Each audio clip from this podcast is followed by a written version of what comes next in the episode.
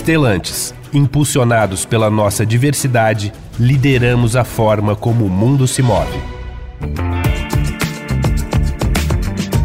Olá, eu sou a Mafelo Visoto de volta com mais um episódio do programa Indústria Automotiva em Série, um desdobramento de tudo que foi discutido por especialistas em evento do Estadão. Descarbonização do setor é o assunto que está em voga nas rodas de debates do mundo todo. Cada país está inserido numa realidade particular, o que resulta em diferentes caminhos para o objetivo comum, que é o de zerar as emissões de poluentes geradas por veículos. Quando pensamos em opções sustentáveis, o elétrico é extremamente vantajoso, pois não emite carbono quando está em uso. Porém, a conta não fecha aí. Temos que considerar as emissões durante sua produção, além da bateria e seu descarte.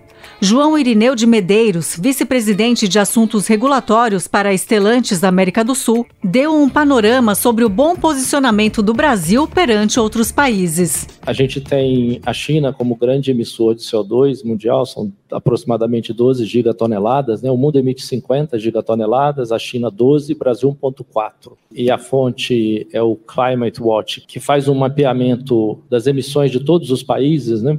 A China hoje é um grande produtor e um grande acelerador da tecnologia da eletrificação. Né? Na frota circulante da China hoje, a gente deve ter 5% de veículos 100% elétricos. O Brasil, como a gente vende 30% de etanol e 70% de gasolina, com 27% de etanol, e ele é baixo carbono, mas não só no conceito poço a roda, no conceito do ciclo de vida do carro. Da mineração, onde tira material da natureza, a gente fabrica matéria-prima, 70% do peso do carro é aço e ele é responsável por aproximadamente entre 20% e 30% das emissões durante a fabricação do carro. Depois tem o alumínio, que apesar do peso no carro ser pequeno, mas energia intensa, ele é responsável por mais aproximadamente 20% das emissões de CO2 durante a produção do carro. Depois vem os plásticos. Tem muita base fóssil ainda nos plásticos. A gente olha para essa cadeia, né? Se eu tenho 30% aproximadamente da minha frota que roda com etanol, então eu tenho 30% baixo carbono.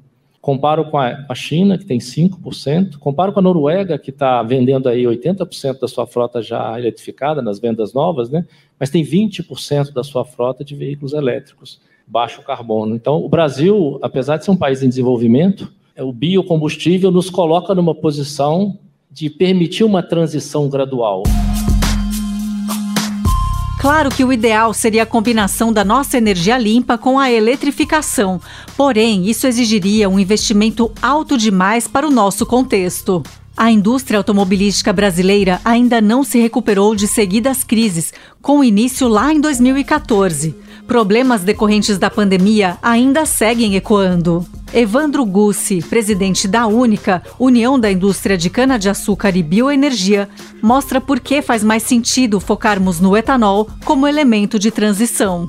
No Brasil, não é o que eu estou dizendo, é o estudo da Boston Consulting para a Anfávia, mostra que sim, vamos ter eletrificação, ela vai ter um papel importante. Agora, o jeito mais rápido e barato sem demanda por trilhões de reais, no caso do Brasil, mais de trilhão de reais de infraestrutura, a gente pode, no curto espaço de tempo, a gente consegue descarbonizar nos 40 milhões de veículos que já estão rodando no Brasil. É a convocação que hoje tem. Nós temos que descarbonizar no menor espaço de tempo, com menor custo para a sociedade e gerando emprego, renda, desenvolvimento socioeconômico.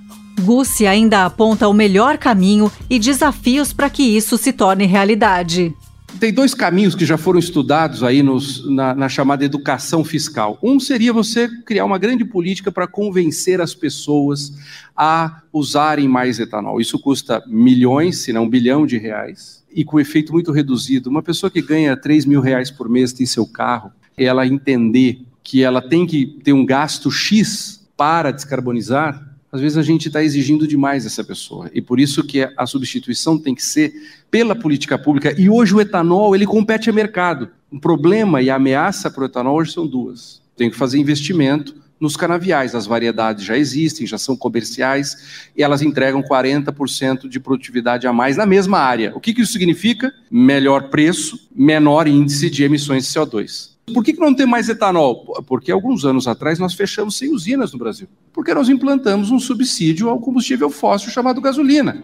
Isso é um escândalo ambiental. O mundo está pagando bilhões de dólares para descarbonizar o setor. E o Brasil é o único país em que é possível descarbonizar economizando. Basta termos vontade política para que isso aconteça.